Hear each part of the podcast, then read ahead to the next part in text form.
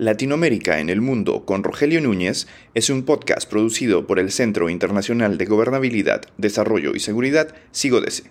Visite nuestra web en sigodese.com.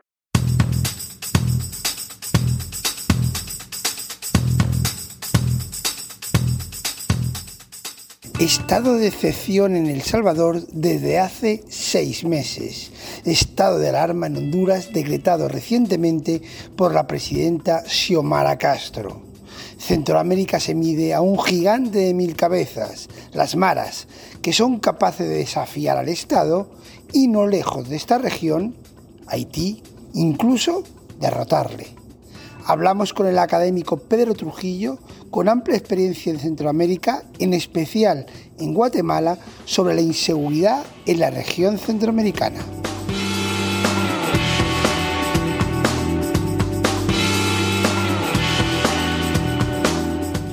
Pues tenemos con nosotros a Pedro Trujillo para hablar sobre la situación de las maras en Centroamérica y las decisiones políticas y de seguridad que se han tomado últimamente. Eh, Pedro, bienvenido al podcast de Sigodese y bueno, querría sobre todo que valoraras un poco eh, cómo entender lo que está ocurriendo en la lucha contra el crimen organizado y las maras en concreto, tanto en Honduras como en El Salvador.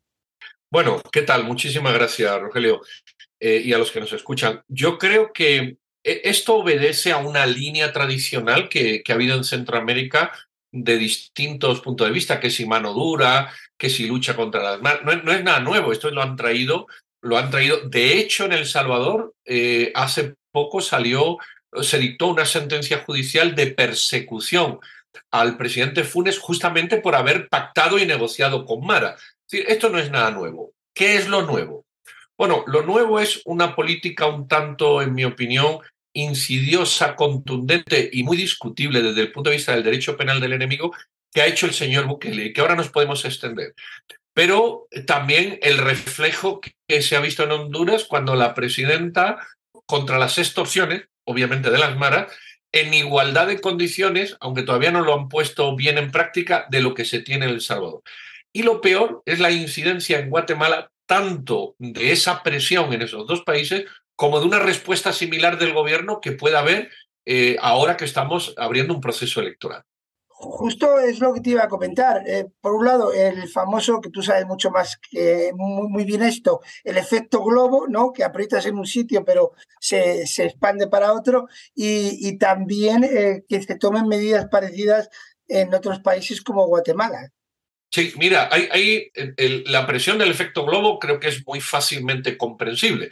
En la medida que ocurre en El Salvador y en Honduras, Guatemala es el punto de escape, no hay otro. No va a ser Costa Rica, no va a ser eh, Nicaragua, por, por, por, dos razones, el tema de la dictadura, pero también el tema de que es el país que tradicionalmente eh, genera una dinámica de seguridad mayor. Entonces va a ser Guatemala. Eso por una parte, pero hay otra parte importantísima el, Salvador lleva más de seis meses en estado de excepción, donde eso anula derechos y libertades.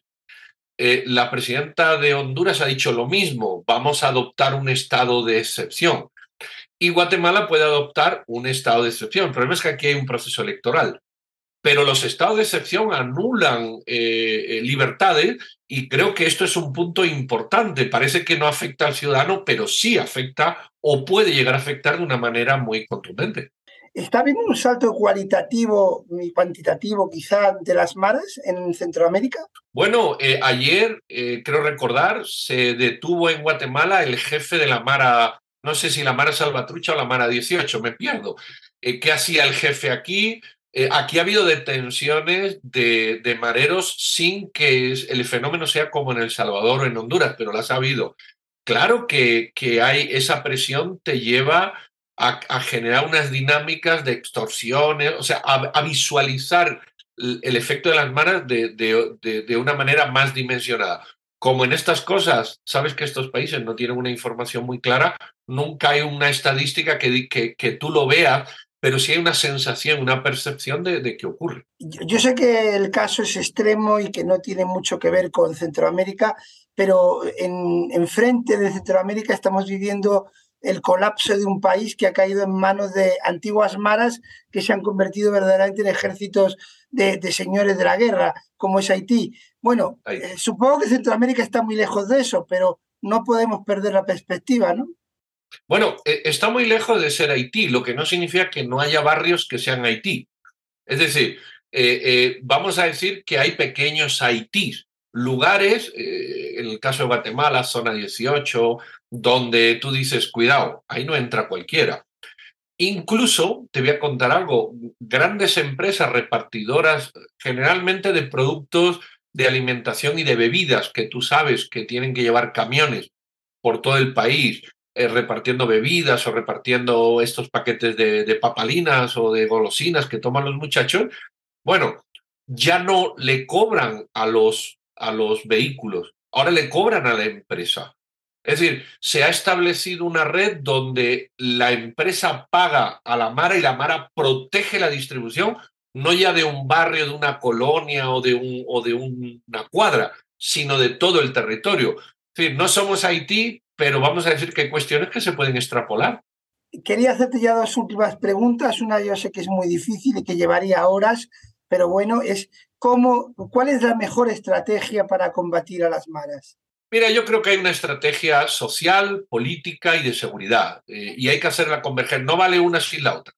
La estrategia social arreglando problemas que no vamos a entrar a definir porque son complejos. Eh, que si la familia, que si la distracción, que si la educación, que si el tiempo libre. Creo que lo podemos decir, pero la gente lo entiende. La política es una, una actuación de Estado contundente de tomar conciencia de que el fenómeno de la Mara no es una pandilla alegre. No, no, es un fenómeno criminal de alto standing que, que está localizado en Centroamérica y que muchos países no entienden. Y luego la, la parte de seguridad es que hay que hacer tolerancia cero, entrar por una esquina y salir por la otra, lo que no significa que haya que hacer detenciones masivas ni utilizar violencia, pero sí identificar a los responsables, ponerlos en la cárcel y hacer una actuación combinada ejército-policía, otras dos áreas sociales y política. Si no, esto no, no se soluciona y cada vez crece más, que es lo peor. La, última pregunta, me voy a salir del tema, pero ya que te tengo, no puedo aprovechar, no puedo desaprovechar la oportunidad. Dime un poco cómo prevés que van a ser las elecciones en Guatemala, si va a haber alguna sorpresa y cómo se plantea todo. Mira, eh, eso es difícil. Eh, de hecho, el otro día un embajador me dijo, explícamelo que no lo entiendo. Y dije, bueno, yo tampoco. Aquí hay varios escenarios. Escenario uno, la normalidad, que lleguen los de siempre. Y hay como tres, cuatro candidatos, los demás no se conocen, que pueden llegar. Dos de ellos con un rechazo tan grande que pueden darle el triunfo a un tercero. Eh, como es Suri, como es Sandra, tienen un enorme rechazo, le pueden dar el triunfo, por ejemplo, a Mulet, eh, por poner un ejemplo. Lo segundo es que estamos en un momento histórico, Rogelio, en el que cualquier detonante puede cambiar la situación como pasó. Yo pongo este ejemplo a menudo. En la España del atentado de los trenes, que prácticamente en un fin de semana, por decirlo así, cambió una preferencia del Partido Popular a una preferencia del Partido Socialista por engaños, por, bueno, un detonante. Y mucha gente me dice, ¿qué detonante? No lo sé. No, puedo poner mil ejemplos, pero seguro que hay mil que ni imaginamos. Y ese detonante puede hacer cambiar el panorama de tal manera que nos sorprendería. Y el tercer escenario, y lo estoy hablando por probabilidades, es que ocurra algo que no que, que, está sobre la mesa, pero que no está claro. Por ejemplo, el presidente tiene una enfermedad muy grave. El otro día estuvo hospitalizado. Y si fallece antes y entra el vicepresidente y cambia todo, que, que este ejercicio de poder, ¿cómo quedaría? Si la Corte Constitucional a, esos candidatos prohíbe a dos, a tres, a uno, a cinco, ¿cómo cambiaría? Eh, o se nombra o se, se, decreta un estado de alarma o de excepción o incluso de sitio producto de las maras, ¿qué ocurriría? En fin, no te sé dar la respuesta. Lo probable es que todo siga la línea natural con dos candidatas muy rechazadas y un outsider que es eh, Mulet y, y, que de ese, de ese trinomio salga algo por ahora bastante imprevisible. Y, y una cosa más, aquí sirve el voto nulo. Es decir, un 51% del voto nulo haría repetir las elecciones. Eso no ha ocurrido nunca porque es nuevo. ¿Qué pasaría? Tampoco se sabe. O sea, una incertidumbre muy alta, lamentable. Pues Pedro, muchas gracias por habernos atendido y te mando un fortísimo abrazo. Igual para ti y para todos. Gracias, Rogelio, muy amable.